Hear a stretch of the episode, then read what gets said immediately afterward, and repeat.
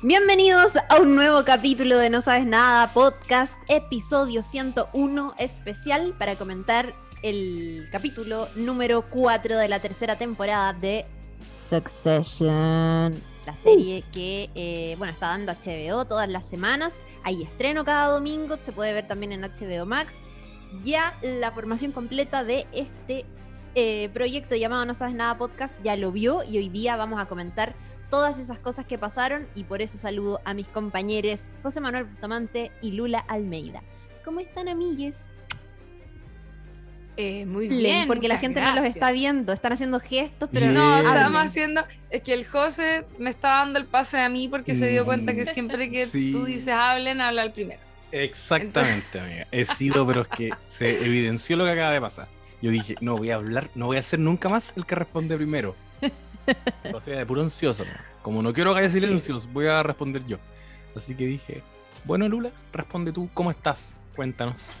¿Bien? Mira, yo voy a aprovechar además porque no estuve en el último capítulo de eh, Succession, así que eh, hoy voy a hablar caleta, tengo muchas cosas que decir.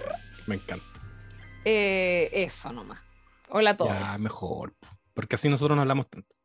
Entonces, este capítulo lo va a sostener, se va a parar en los hombros de la Lula.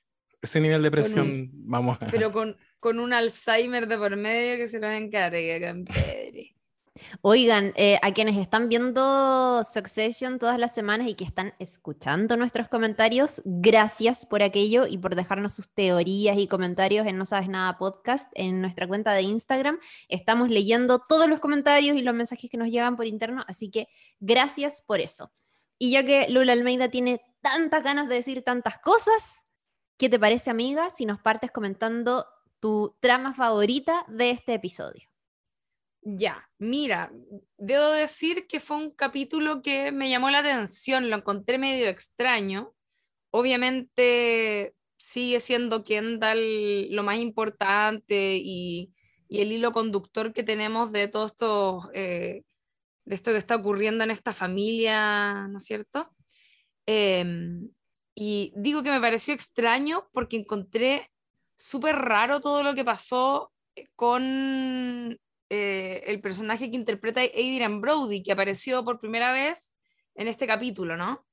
Apareció finalmente, no sabíamos bien, de hecho creo que habíamos tirado unas teorías medias que al final no tenían nada que ver con la realidad, de qué tipo de personaje iba a interpretar eh, este actorazo, ¿no es cierto?, ganador del Oscar y qué sé yo. Y finalmente resultó que Adrian Brody era una especie como de empresario, auspiciador, una cosa así, ¿no es cierto? Como un, una, una, mm, ¿qué, ¿qué, es exactamente lo que hacía Adrian Brody? ¿Estoy diciendo bien que un auspiciador? Es un accionista. Eh, es un accionista. Uno de los accionistas mayoritarios de la empresa un accionista mayoritario muy importante y que por primera vez, fue súper interesante, por primera vez vimos a los Roy como por debajo de alguien. Que más encima eh, Logan le trataba todo el rato de poner la pata encima, tirándole tallas como de, uy, no sabes qué hacer fuera de Nueva York, no estás en tu tiendita de, con tu tiendita de, de café y bagel cerca, y como que estaba todo el rato como un poco agarrándolo para el hueveo a este tipo que tiene una isla, donde literalmente fueron a tener una reunión a su propia isla. Eh, preciosa, además un lugar así increíble, pero encontré que era un, se me hizo un capítulo extraño, toda esa caminata con el viejo desvaneciéndose, lo encontré rarísimo, como que me preguntaba todo el rato qué, qué era lo que querían hacer los guionistas con todo esto. Mm. Eh, y, con, y con eso, para no acapararme obviamente de todos los comentarios, em, les pregunto a ustedes también como qué les pareció eh, toda esta situación eh, básica, porque quiero decir algo, ¿ah? el capítulo igual es, no sé si creo que se me, ha, se me ha hecho recurrente en todos los capítulos que llevamos hasta el momento en esta temporada, que los encuentro como que avanzan un poco lento igual, ¿no es cierto? Como que esta temporada ha ido avanzando un poco lento. Quizás tiene que ver con esta teoría que tenía el José en algún momento de que como se grabó en pandemia, quizás tuvieron algunas dificultades, ¿no? Em, y, y es como, si, uno lo mira de lejos, ¿qué realmente pasó en este capítulo? Fue que, eh, y bueno, voy a avanzar hasta el final quizás con esto, pero se les termina cayendo, ¿no es cierto?, este, este accionista mayoritario que era muy importante para ellos, se termina como bajando del carro porque ya no le da confianza eh, lo que está pasando con, con, los Roy. Y es como bien nada, po. ¿Cachai? Me encima un personaje que no conocemos muy bien. Francamente a mí no me pareció muy interesante el personaje de, de Adrian Brody. Lo encontré como medio, por así decirlo. Em, entonces como que fue un capítulo que se me hizo extraño, no lo encontré malo, me gustó por, por otras cosas, obviamente, por toda la minucia como familiar y como las miradas, había unos silencios muy llenos de, de tensión y de emoción y cosas, pero era un capítulo medio extraño. ¿Qué piensan ustedes de todo esto que estoy diciendo? José, está silenciado. Ah, perdón. Había dicho. voy a tomar la palabra, amiga. Eh, a mí me gustó mucho este capítulo. No, no lo había mirado con esa perspectiva que, que, tú dices, como capítulo extraño. Decías que sientes que están avanzando lento. A mí me está pasando con esta temporada que, eh, bueno, he sido súper redundante con esa wea, como que yo igual la he sentido ágil en términos de que es un golpe tras otro. Eh, ya no hay valles entre medio. Antes podía tener un capítulo en que no había tanto conflicto y nosotros ya habíamos abrazado esa realidad. Succession podría, podía tener un capítulo que era simplemente el, eh, la boda de Chief y sabíamos que en esa boda se iban a igual jugar ciertas cosas, que iban a haber conversaciones clave, pero no estábamos preparados para una confrontación tan ruda como lo que ha sido esta temporada. Entonces, en ese sentido, yo siento que el ritmo está bueno, pero claro, se puede sentir lento en la medida que esta, esta temporada es un gran esperar por el mm. clímax. Estamos como esperando esa, esa cosa que tiene que llegar, que me imagino que va a ser judicial, donde van a estar los dos enfrentados en la corte, etcétera, ¿cachai? Y antes de que lleguemos a ese punto, que probablemente va a ser como capítulo 9, muy HBO, eh, tienes que mostrar una serie de golpes que se van dando los dos bandos. Y, y cuántos golpes pueden haber también, pues, ¿cachai? Para que siga siendo verosímil. ¿Cuántas, eh, ¿Cuántas jugadas de ajedrez pueden haber realmente en un contexto como este? Eh, y en realidad no hay tantas y las están usando todas. Y, yo creo que en estos primeros dos capítulos vimos unas que fueron muy interesantes, como eh, Kendall tratando de ganarse a los hermanos, Logan ofreciéndole un cargo a Chief para quedarse con ella, eh, Kendall yendo a, la empresa y haciendo esa intervención y poniendo la canción de Nirvana. Ya, ¿y después qué? ¿Cachai? ¿Cuántas más te quedan? Entonces este es un capítulo donde yo siento que entró a jugar un, un agente externo que se les fue de las manos a los Roy, eh, que es un accionista, un accionista mayoritario.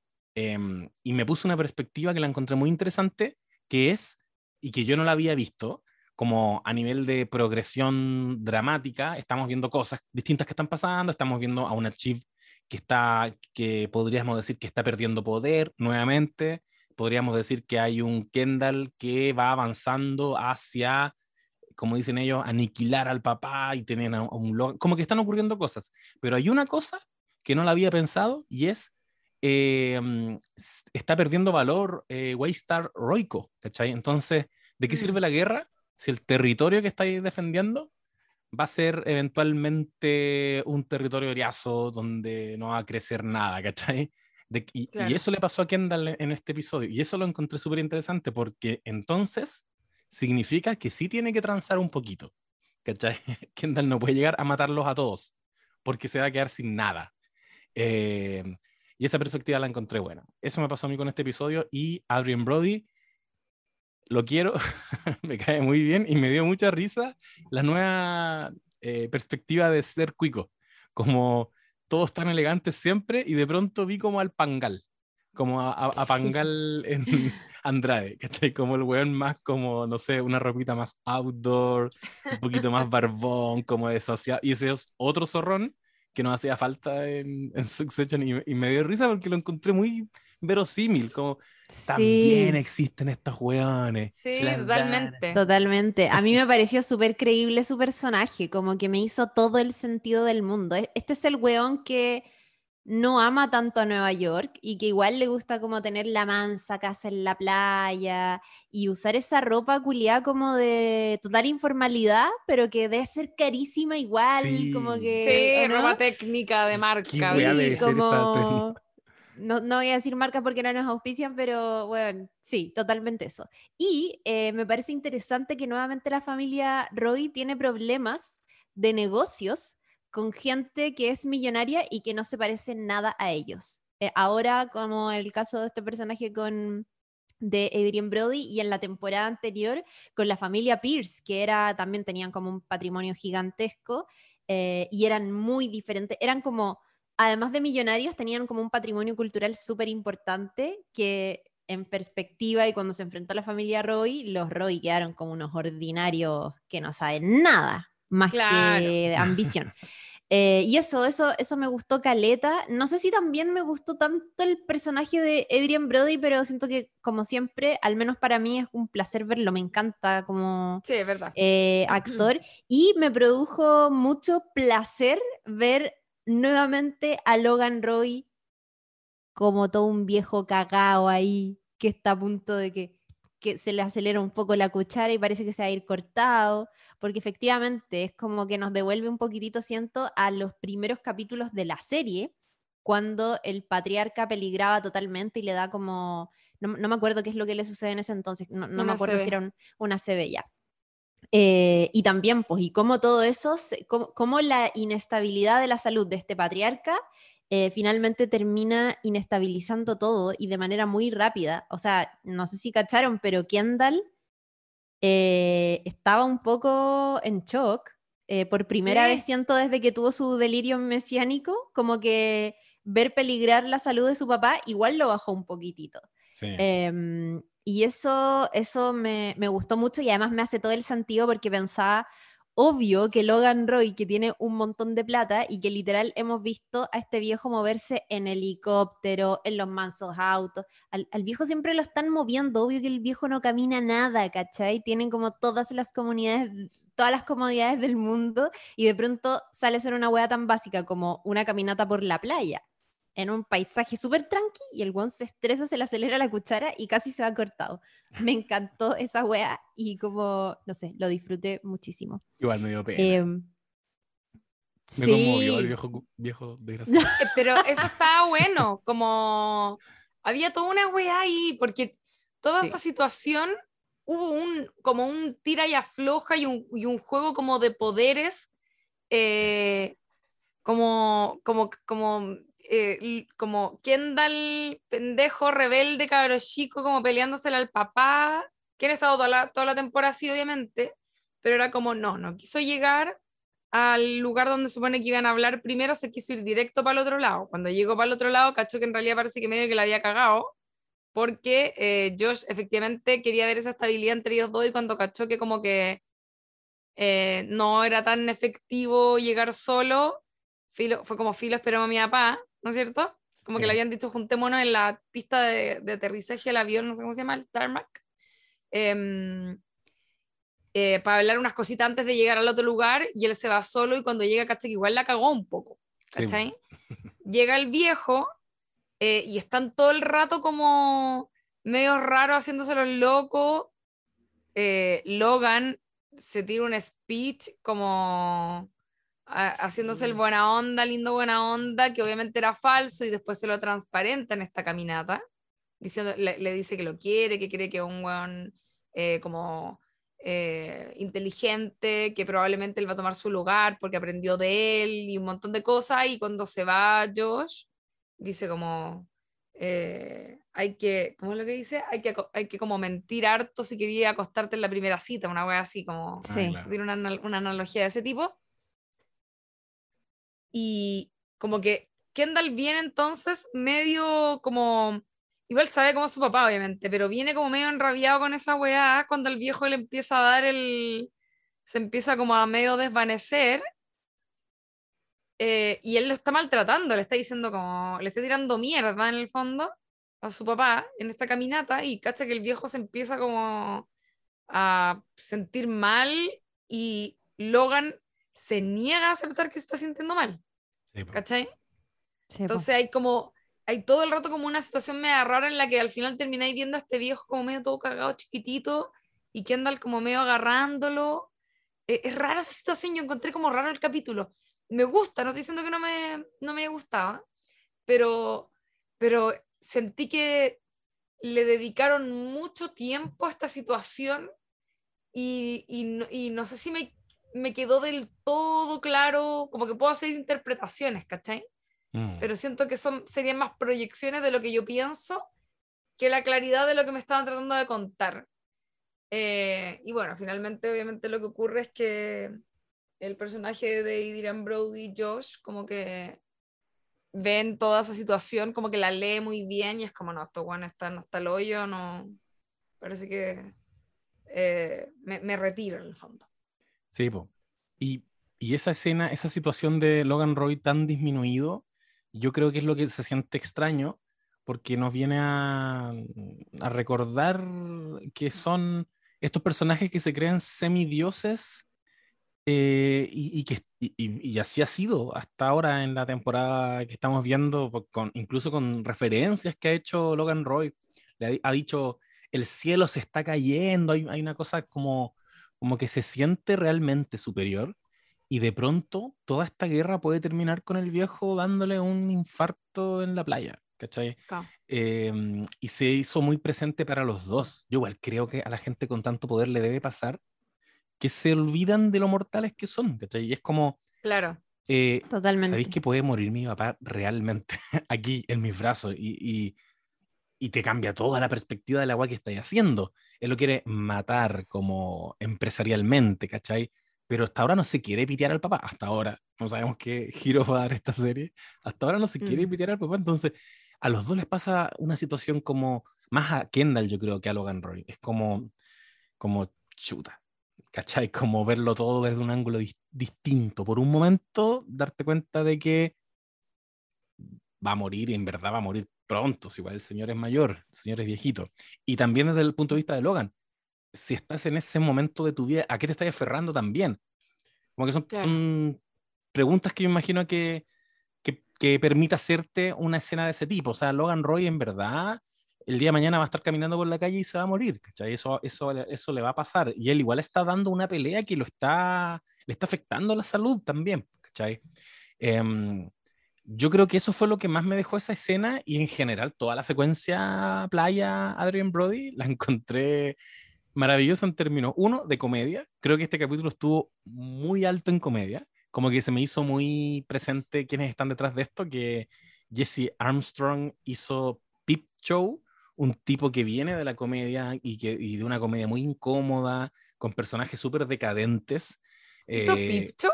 Sí, pues. ¿Hablamos de eso? Sí, lo No dijimos, lo dijimos, parece que en la temporada, pas- la temporada pasada, Sí. nuestra temporada pasada. Eh, hizo Peep Show, ¿cachai? Y bueno, y Will Ferrell, que es productor también. La Entonces, buena. siento que aparecieron ellos dos para mí en este capítulo, porque yo me reí mucho, me reí con la incomodidad de Kendall y Logan, esos silencios, oh, Ay, sí. la No, tensión. buenísimo. Y, y me reí Buenísimo, mucho realmente. con el primo Greg y Tom. Oh, qué, qué Oye, pero. Puta, maravilla. Hablemos un poquito de, de Sí. Tom y de, Sí. de Sí. su situación loco Estamos terrible. preocupados. Estamos, Sí, po. No preocupados. nada. Oye, hablemos de Tom, por favor, un rato. Es que.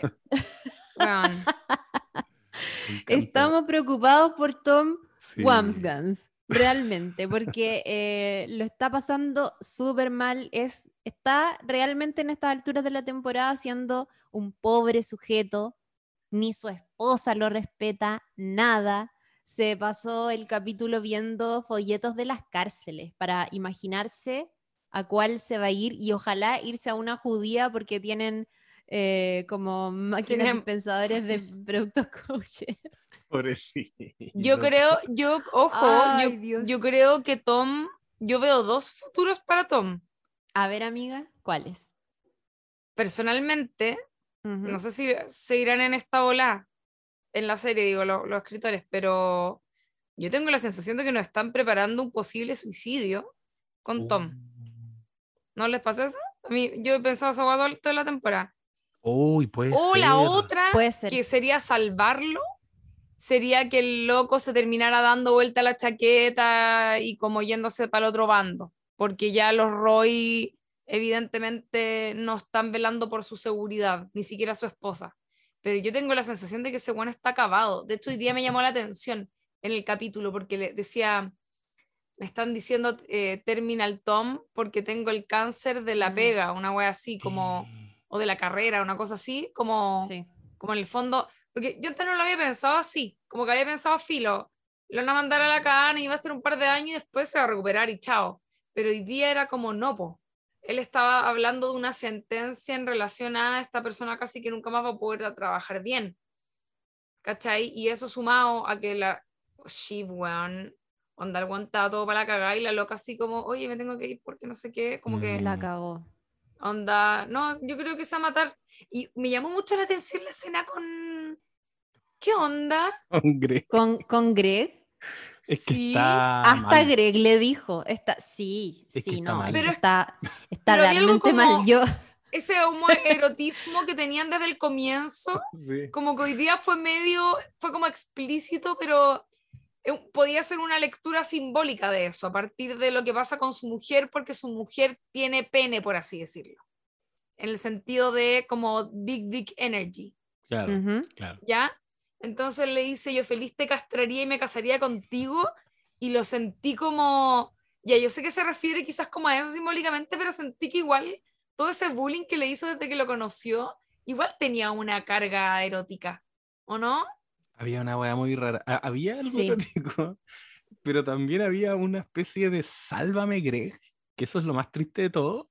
Hay, o sea, yo creo que cuando uno ve las interacciones Tom-Greg, uno está esperando todo el rato de qué manera Tom va a huevear a Greg y, y lo- le va a hacer Claro. bullying, lo va a humillar y se va a ir campante. Yo creo que todos esperábamos que eso era otro momento más de Tom haciendo eso. Y, y fue muy raro, pero también está muy bien trabajada la escena que nos tiene así, que es, ¿qué pasó ahí? ¿Cachai? Ese no era Tom, porque efectivamente le quiso hacer bullying, pero está como errático, está desconectado po. de sí mismo, Mm. es- está con depre profunda, está, no, no logra como centrarse en la conversación. Entonces le, le dice, cuando Greg empieza a, a manifestar lo que él le va a pedir a, a Logan, eh, y que le quiere, quiere hacerse cargo de los parques porque él cree que ahí hay un negocio, bla, bla, bla, bla. Yo dije, Tom viene a decirle, jaja, Greg, esa agua no te la van a dar. Y le dice, ¿y has pensado que tú vas a estar administrando un parque y yo voy a estar en la cárcel? Y yo como que seguía esperando el remate de como el chiste y en verdad no, simplemente parece que Tom está realmente abatido y parece que quiso literal conversar con Greg. Eh, quiso como, como les decía recién, como pedirle ayuda. Lo encontré eh, heavy. Cuando le dice eso de, de que yo podría, entre comillas, casarme contigo, es una weá así como una, una medida media desesperada, como me quiero a- arrimar a ti. Como yo así lo Mm. entiendo al menos. Después se empiezan como a, a pegar en broma y Greg le dice, no quiero, no quiero hacer esto. Y igual le dice, obvio que no, si es broma. Oh, es todo muy extraño. Pero, Muy extraño. pero solo me habla de eso, me habla, o sea, ahora con lo- como la Lula lo mencionó, puta, tendría mucho sentido que el final de su historia sea esa. Ya en la temporada pasada estaba mal con la situación Chiv. eh, le dijo, a veces me pregunto si eh, la tristeza que tendría de no estar contigo sería más grande que la tristeza que tengo estando contigo. Em, ya está como por todos lados desmoronándose. Puta, podría pasar eso. O bien, la otra opción es que un weón que no tiene nada que perder es un weón muy peligroso también. Y si de verdad él ya se ve a sí mismo en la cárcel, o sea, él ya está al punto de Claro. que está pensando cómo hacer vino, fermentando mediante el vómito la weá. O sea, él ya se estaba Oh. visualizando en la cárcel. Dios O sea, él mío. mm, simbólicamente ya está en la cárcel, entonces no tiene nada que perder. Solo puede arrastrar a alguien más con él, ¿cachai? Eh, Entonces creo que esos Claro. son los únicos dos caminos que le veo a Tom. Pero este está poniendo muy interesante su, su trama. O incluso podríamos llegar a un momento en que Tom empieza a ponerse peligroso y Chip, que ya mm, lo desprecia, me atrevería a decir, eh, podría de alguna u otra manera facilitar su muerte o dejarlo morir. Claro. Eh, ¿Cachai? Uh. Tampoco, tampoco lo descarto, si esta gente es muy despiadada. Pero de cual, o sea, la muerte de Tom, si es que ocurre, va a ser como realmente dramática y yo creo que va a suponer como una amenaza constante para la estabilidad de las familias, ¿cachai? Eh, no sé, me gustó muchísimo también que se abordara en este capítulo el, el tema como periodístico, que, que, no hemos visto tanto en esta temporada y que sin embargo es súper importante porque estamos todo el rato súper cerca de la idea que es real, digamos, que es que Waystar es como un conglomerado de muchas cosas, de parques de entretención y no sé qué, pero tiene medios de comunicación. Eh, y más o menos que se nos había um, por ahí entregado, se nos habían entregado algunas pinceladas en el primer capítulo, por ejemplo, cuando Jerry llama eh, a la asistente del presidente para pedirle ayuda, ¿cierto? Eh, ya, se menciona eso. Y en el capítulo anterior, creo que lo comentamos con el José en algún momento, o, tal vez no, no, recuerdo, pero el mismo Logan Roy tiene una conversa con esta asistente de la Casa Blanca para, eh, que es una, que parte siendo una conversa bien solapada sobre cómo se están llevando, eh, cómo se están desarrollando como todas las polémicas y, las, y sobre cómo podrían darse las... Eh, situaciones judiciales que enfrente el mismo Logan Roy y por ahí que eh, terminan ya hablando, es una conversación bien interesante porque va de a poquito, parte de manera solapada, hasta que finalmente la asistente del presidente le dice, oye, trátenme con cariño al presidente y él los va a ayudar, porque en, en, también él necesita como el respaldo de su, comillas, amigo, el presidente, eh, y no la ha tenido. Y ese es un tema que aparece de nuevo en este capítulo, cuando... Eh, Chip le va a pedir a Tom que por favor hable con eh, un editor de prensa, según entiendo, que es como un cargo de los más altos que tiene eh, ATN, que es este canal de televisión, eh, Ravenhead, para que empiece de alguna manera a poner cierta presión al tema con el presidente, porque el presidente no ha ido en ayuda de la familia Roy tan rápido como a Logan le hubiese gustado. Entonces quiere como romper un poquitito el acuerdo que tenían, ponerse un poco más pesados con el presidente para mandarle un mensaje a través de los medios de comunicación. Si no nos ayudáis ahora, esto se va a poner peor. Y Chip manda a Tom a hacer esa pega. Eh, por supuesto que eso no, no, no, no sale bien. Al parecer estamos al frente de un editor bien respetable o al menos con un mínimo de ética periodística y después la misma Chip se enfrenta a Ravenhead y dice algo que me encanta y Ravenhead de hecho le dice eh, yo podría hacer públicas estas presiones y sería una vergüenza para la familia, algo así y Chip le dice ah. es que a nosotros no nos da vergüenza nada como que podéis hacer lo que queráis, pero a mí no me da vergüenza venir a pedirte esta weá, ¿cachai? Hay un sentido, creo que esa weá habla de, de, de, como esta sensación de impunidad que tienen, que tiene esta gente, ¿cachai? Me sí. da lo mismo que me expongáis, me da lo mismo.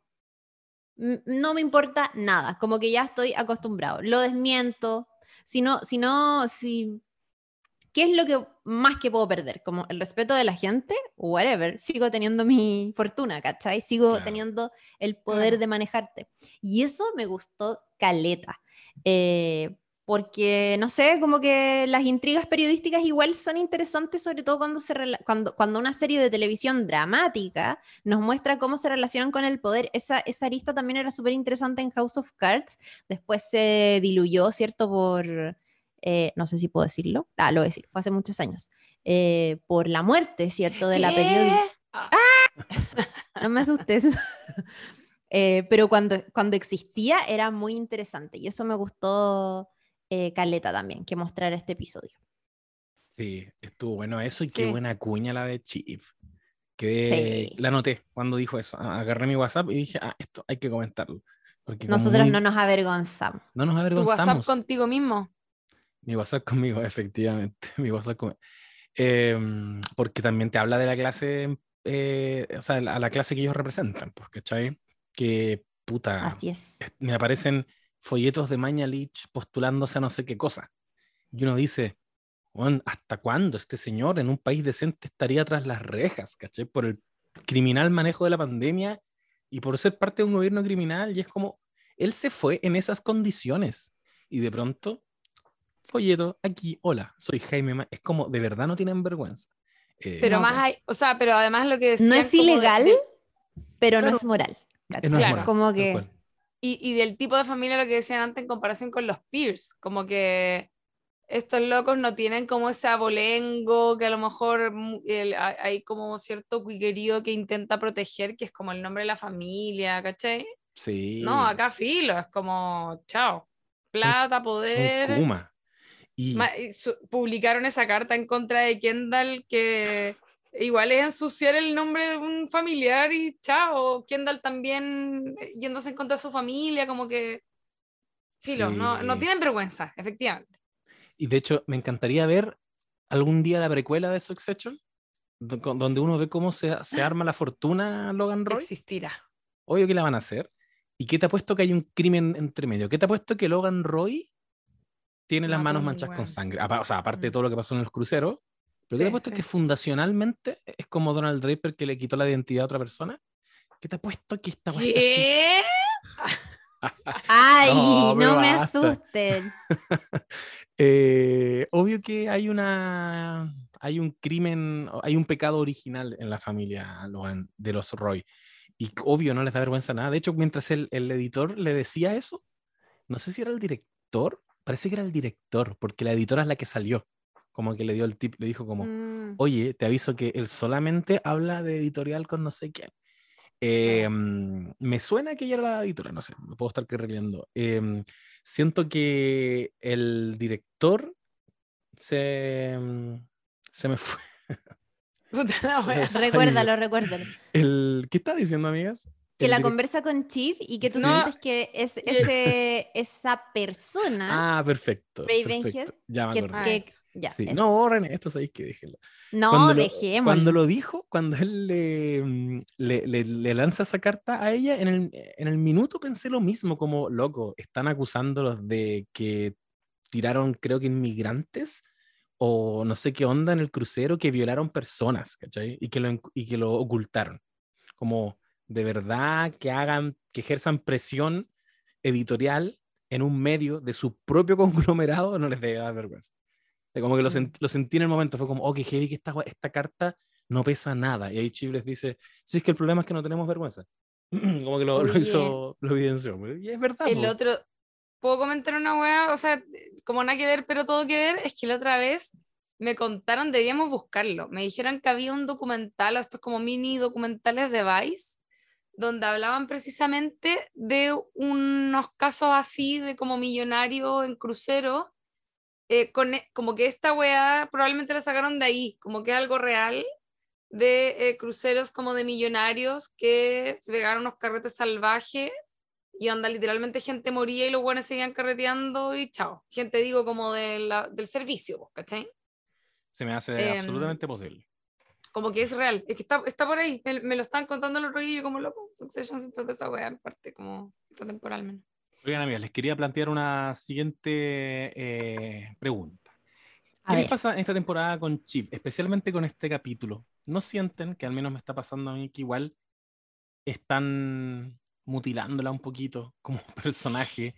No era tan, o al menos yo no vi que fuera tan penca. Yo sentía que tenía una relación muy chanta donde yo también pensaba que Tom no era un huevón bacán tampoco, como que entre ellos y su, y su mierda, ¿cachai? Estaban bien, era el tipo de relación que, que querían tener ellos.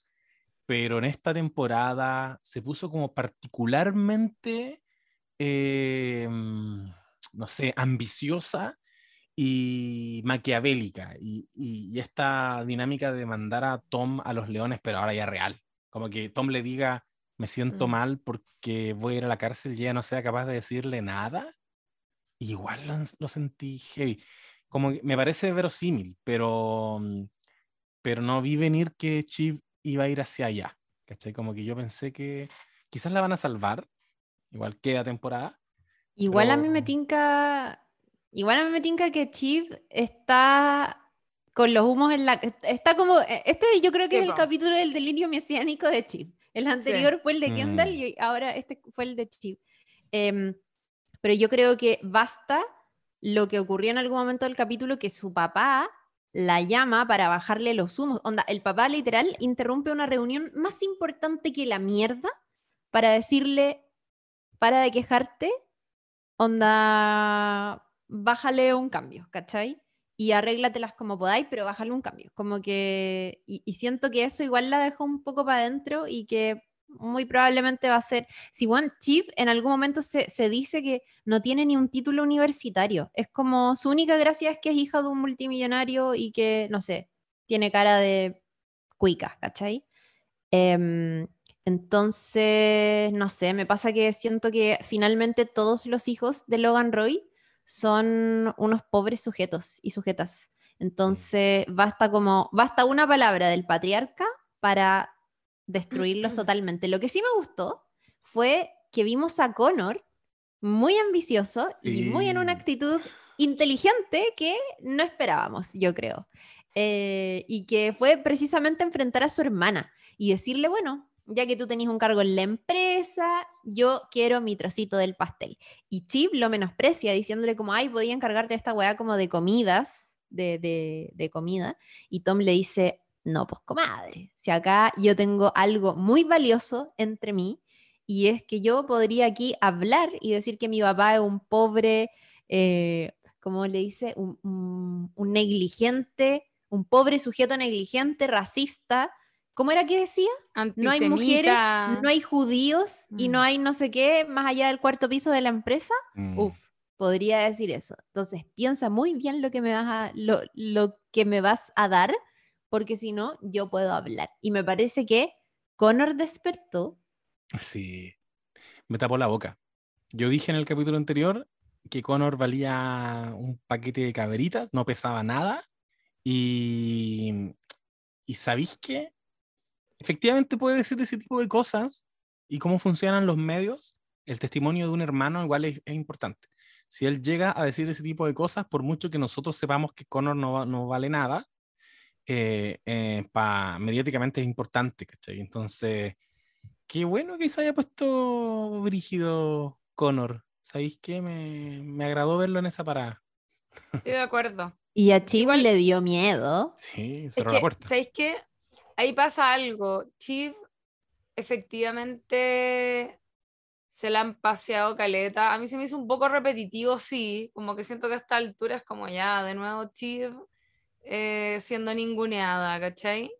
Eh, pero, pero me gustó mucho lo que le dice Connor, porque le dice, ¿te acordás cuando erais chica y tenía ahí un, un, juego como de una weá del código, de, o sea, del código, del, de la oficina postal, como una cosa así, y certificaban las cartas, que en el fondo le está diciendo como, date cuenta que la pega que te pusieron a, a hacer ahora vale callampa, es simbólica para que esté ahí como creyendo que estáis haciendo algo y que te dieron algo de poder, pero en verdad no tenéis nada de poder. Eso es lo que le dijo, ¿cachai? Mm. Entonces como que mmm, me, me, me, gustó mucho ese, ese, despertar, como decía la, la Chiri de, de Connor, eh, en relación no solo a darse cuenta o, o manifestar el poder que él sabe que tiene por las cosas que sabe, porque el hijo mayor, sino que también que, que le haya tirado como encima a Chiv este set de verdades que ella como que no está queriendo enfrentar eh, a partir de que está como medio entusiasmada con que se supone que le dieron un poco poder, pero en verdad no le dieron nada,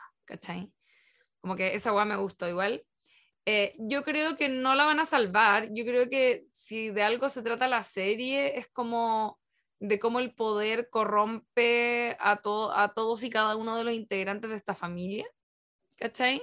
Y probablemente lo único que se salve un poco termine siendo Greg en algún momento, porque, no sé, porque es como el único que quizás puede ser un poco diferente y por lo tanto tiene, mm, eh, no está como tan contaminado en el fondo, ¿cachai?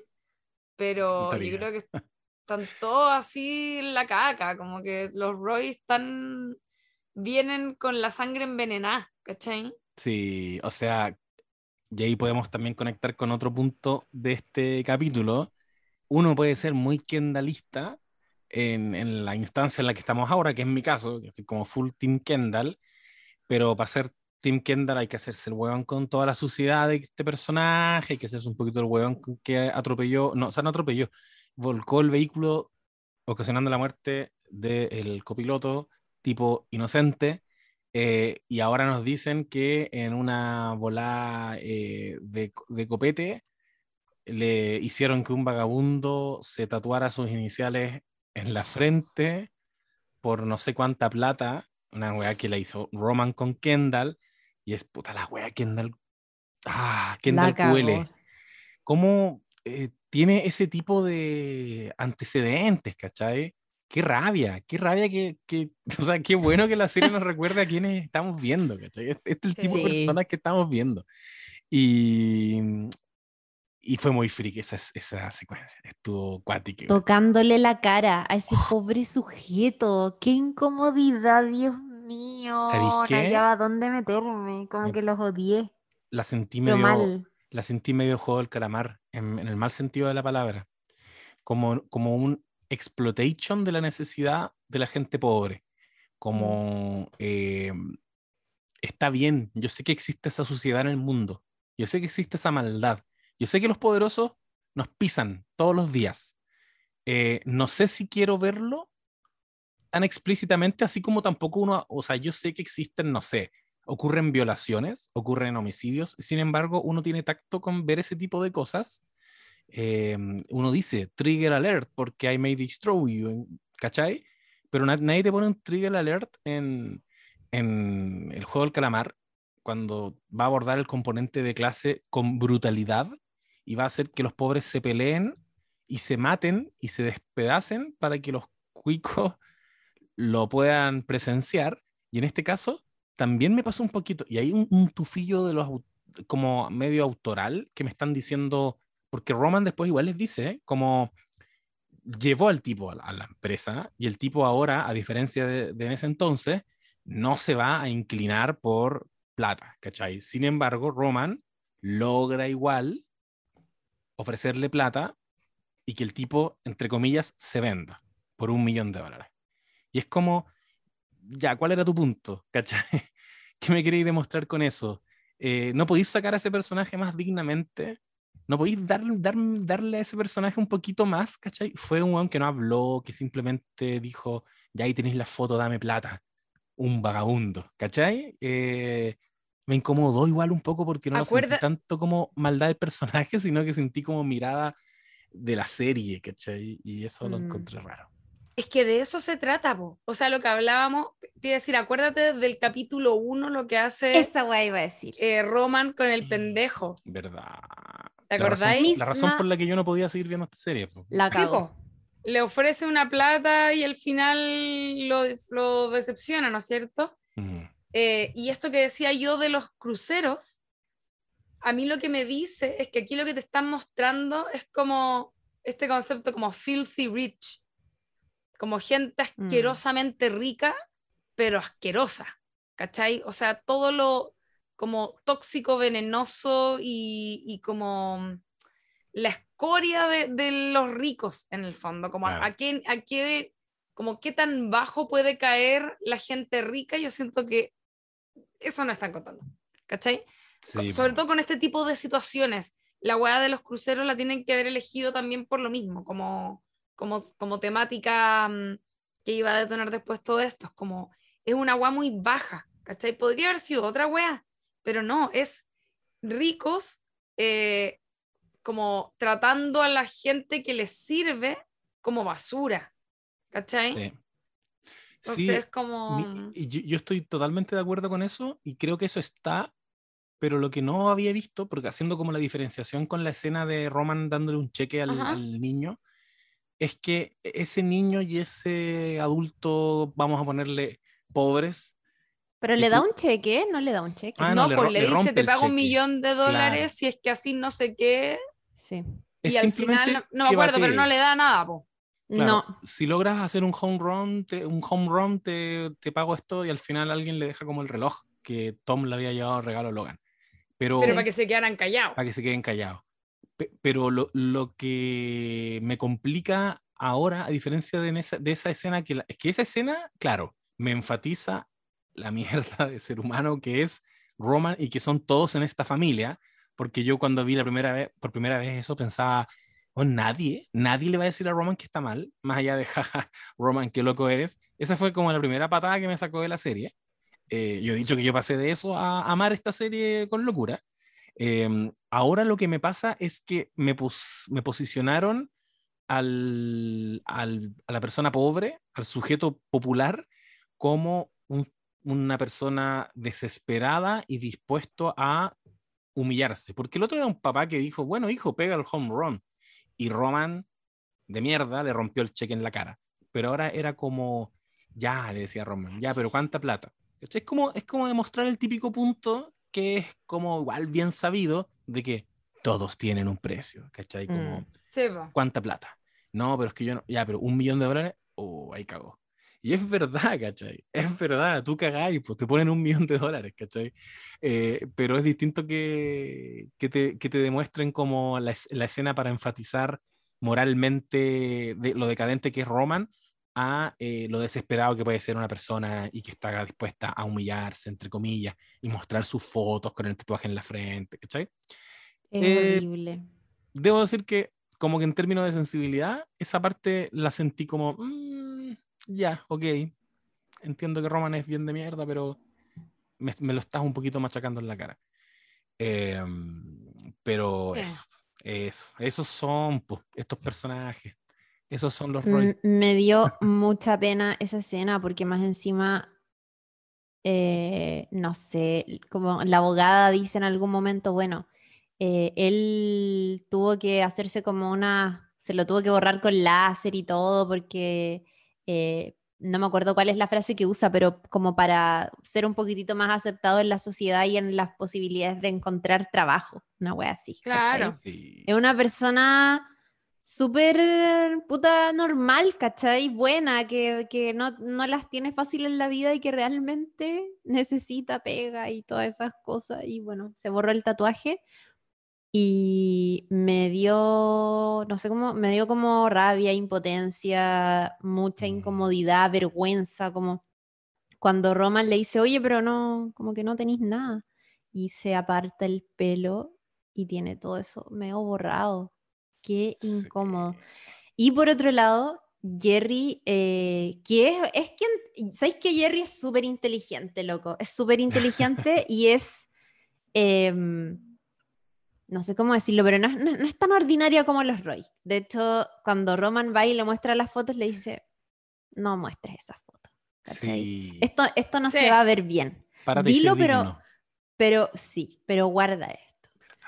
Eh, Sabéis que me encanta ese personaje. Y hay Sí. cierta tensión sexual evidente que nuevamente se vio en este capítulo cuando eh, Roman se puso celoso de la puso de Jerry. celoso porque Jerry, es- mira, Jerry en las pistas, saliendo en citas. Jerry en Bien, las igual. Se pasó. y esta posición de ver- verticalidad que tienen en, en esta temporada tiene Claro. terrible caliente a Roman. Y, Sí. y, y Jerry lo Gorda y sabe. azul. Sí, y, y como, y- es tal cual. dije, sí, sí. Me demoré igual en procesarlo. Sí, sí. Sí, sí, obvio, sí. y azul, sí. Ah, Y Jerry sabe eso y está jugando con eso, pero es súper sutil. Porque lo que le tiró ahora fue, classy. uno, cuando le da, le da lecciones de vida, es agua caliente a Roman, porque es como, el buen está. Es, es, es como, es lo que le excita de ella, que, que lo controle, que lo domine. Y le dice: Tú tienes que tomar siempre decisiones pensando en tu beneficio personal. Y él, como, oh, gracias. Y después le dice: Pásame esas fotos, será nuestro pequeño secreto. Y el buen sonríe. no La sé si cagó. alguna vez eso va a terminar en algo más de lo que ya hemos visto porque el pobre Roman parece que parece que le cuesta la situación sexualidad. Quizá, quizá en qué va a Sí. terminar con lo perverso que son todos estos hueones y esta Oh, serie. acuérdate que lo encerraban en una jaula cuando niño. Sí. Me encanta el José que no, no, no ha podido olvidar eso. No, para Y nada. cada cierto tiempo lo recuerda. Más Como que encima- siento que es algo que pasó piola para la mayoría de las personas, pero que por supuesto que, que es importante y me encanta que el José siempre lo recuerde. porque- Ahí va a estar, acuérdense. Y más, más encima le, en algún momento le dicen que él se metía voluntariamente. Sí. ¿Se acuerdan? sí. Entonces todo es demasiado más perverso de lo que ya era perverso. Oh, es todo tan raro y tan Además, sucio. ¿no les pasa que con la intro de la serie, que ahora es, es diferente, Es pues tiene, tiene Sí. nuevas imágenes, ¿no Sí. les pasa que van, van saliendo como, eh, cierto, algunos niños y qué sé yo, y uno no- se está imaginando todo el rato quiénes son? Por ejemplo, el niñito Mm. que va en la nieve, yo siento que es Roman. Y el que sale Ay, con no un me puro, tan en detalle. yo siento que es Kendall. Y así. Obvio, sí. Sí. El niñito que es anda en la nieve, obvio, obvio para mí que es Roman. Es para mí, Roman. obvio. Es que eran Culkin. Sí. No, no lo había pensado, pero sí es una señal muy clara que te los muestran en la infancia, como, Mm. Sí. como intro, que te los muestran en la infancia, te está diciendo la importancia que fue, o sea, lo importante que fue esa etapa y que los definió para siempre. Hay mucho que decir al respecto, pero no te lo vamos a decir. Solo te vamos a Claro. mostrar esta intro y te vamos a decir que cuando chico lo metieron en una jaula, pero no se sabe si se metió, se metió voluntariamente o qué. Hay algo en el pasado de esta familia que lo encuentro muy atractivo, eh, como van dosificándolo, ¿cachai? No lo, no Sí, lo po. dicen tan directamente. Que, que es básicamente jugar con lo que todo, o sea, como eh, obviamente las infancias son importantes, la Claro. experiencia de familia eh, es importante, todo lo que te heredan tus padres, todo lo que, la experiencia de cómo termináis como, qué sé yo, conformando tu personalidad, etc. Bueno, quizás algún día exista entonces una precuela y veamos más, más cosas. Se viene. Oigan, amigas, como Se yo viene. creo que nos vamos a estar ya aprontando al cierre de este capítulo, eh, porque estamos en condiciones. Alguien nos Ajá. comentaba que cuando yo decía eso le daba pena, porque se estaba acercando. Sí. A ti te lo dedico. Estamos en condiciones.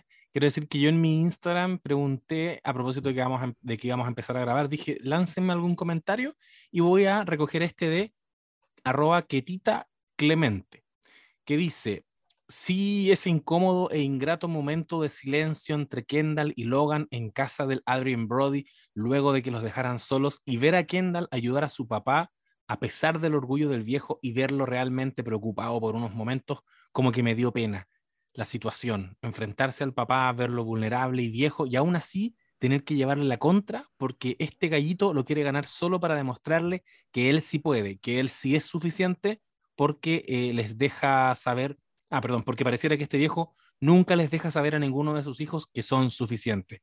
Estarán en una eterna tarea todos los hijos de Logan tratando de ser suficientes para ese viejo insufrible. ¡Ay, qué pena! Pero es Sí, así. es verdad. Comparto, comparto totalmente. Oye, el próximo domingo, el 14 eh, de noviembre, va a salir el quinto episodio de la temporada que se llama Retired Janitors of Idaho. Y está la descripción del capítulo, dice que Kendall y el equipo de Waystar están reunidos trabajando en eh, lo que va a ser como esta junta anual de accionistas, donde la salud de Logan va a dar un giro. ¿Hacia dónde? Oh. No lo sabemos, pero creo que nos va a traer como vibras de los primeros episodios de la serie, Pero- donde este vejete estaba complicado también. capaz que lo maten. Es que, ¿sabéis qué? Oh. Es que, ¿qué ¿cuántas veces podéis como poner en peligro su salud como sin que sea algo como repetitivo nomás, ¿cachai? Bueno, eh, Logan Roy era un personaje que iba a morir originalmente. En el plan ¿Quién dijo original. eso? Ah, ya. dijeron en un Ah, podcast. ya la idea. Sí, sí, en la idea. de- en, el, en el podcast oficial de HBO, que a veces lo escucho también, eh, mm, comentaban que originalmente eh, Logan era un personaje que iba a morir, pero creció mucho y se hacía mucho más atractiva la historia con los herederos peleándose la herencia, pero con presente el presente, ejerciendo esa influencia. Sí. Yo- Podrían retomar eso después ya de tres temporadas, podrían decir, bueno, volvamos al plan original y que ahora sea sin Logan. Yo igual creo. Igual, bueno, yo, yo nunca creo en esos comentarios. Yo creo que Lo he son a veces pensado. como, como regalitos que se le dan al público, pero, pero igual tiene sentido que la historia hubiese, que se llamaba Succession, además, hubiese comenzado con los hijos peleándose el poder a partir de la muerte del padre. Lo que pasa es que, claro, es, es interesante ver este viejo narcisista enfermo de la cabeza. En fin. Como Jesse Ya, Pinkman, bueno. que también iba a morir supuestamente. Es otra cosa que Ya, se y esa nunca la creo. Ah, Es que ponte tú, el, el piloto de Lost que iba a ser el protagonista y termina matando. Esa weá, obvio que es mentira. Como que inventan esa ¿Por weá a veces, qué? ¿cachai? Eso harías tú. Porque la, porque la gente después lo comenta. Sí, Dirías. en Amanda decíamos que hemos toro- escrito tres finales, era perro. mentira. El toro- Oh, guionista de Amanda confirma, titulares.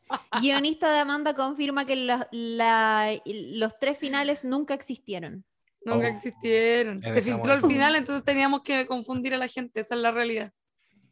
Chan. Espérate, espérate, no nos podemos ir sin que me aclares esto. Y en general no se hace eso, igual se graban finales. ¿O me Sí, estás po, es diciendo que mu- no se graban más de un final? No, en la Lula está diciendo que en Amanda ellos mintieron, pero en la vida real yo sé que, ese, que los actores igual graban como más escenas de las que deben y no saben cuáles van a usar. Igual ¿O no? también, sí, puede ser, pero también uno no sabe. Yo le- le- les, perdón, a lo mejor está mal que yo haga esto, pero las cosas que salen en prensa son cosas para la prensa. Como que obvio que te inventan cositas para que también den que hablar, ¿cachai? Como que la gente se alimenta de eso y se entretiene y la mitad de la agua son mentiras. Brígido, como nuestro capítulo de. Stranger Things, que en verdad nunca existió. Oh, Claro, claro, por ejemplo. Bueno, amigues, ¿nos vamos? Sí, nos vamos, los vamos. Oigan, sigan viendo Succession. Nosotros vamos a estar sacando episodios hoy que se vienen, que me tienen con mucha ansiedad y ganas de hacer caca. Porque estoy así totalmente emocionada. Cuando, Sí. cuando, no, no sé si a ustedes les pasa, pero cuando uno se pone muy ansioso, con mucha Claro. adrenalina, como que el metabolismo se... Sí, me acelera. pasa, me pasa mucho. ¿Te pasa? Ya. Qué bueno. Eh, se vienen grandes episodios. Así que atentis, querida comunidad, y los queremos mucho. Y no dejen de comentar nuestros posteos y de elucubrar cosas. Nos encanta leer ese tipo de cuestiones. De hecho, podríamos habilitar una sección de, de este capítulo donde leamos especulaciones. Sería Me gusta. Teorizando. Me gusta. Teorizando. Con Síganos para aquello en nuestras redes sociales. Yo soy Así arroba buenapic en Instagram y urgente difundir en Twitter. La Chiri es Chiri muy alegre en ambas redes sociales, con la excepción de que en Instagram es No, en Twitter. en Twitter, perdón. Es con cuántas G? Con dos. Con dos. Gracias, amigo. Y Lula Almeida es Lula la del barrio en todos lados. En LinkedIn, en Tinder, en Twitter, en todos lados. En En TikTok, en me voy a hacer una cuenta de Twitch. Lula la del barrio. From the block. Eso, amiguitas. Nos vamos despidiendo. Un besito y que estén muy bien. Un abracito. Chau, chau. Chao, chao. Chao, chao. Chau, chau.